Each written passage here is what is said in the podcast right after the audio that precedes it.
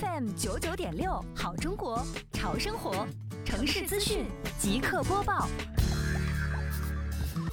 今天上午，杭州市西湖区双浦镇公管办长效组检查人员会同当地村社工作人员、收集站管理人员，针对部分村社的生活垃圾分类情况进行综合检查指导，推动全镇社会面的错误率清零。镇检查组明确提出分类投放、分类收集的要求，避免混装混运，把控好源头收集问题，指导村干部加强垃圾分类知识的学习，推动全民参与垃圾分类，养成良好习惯。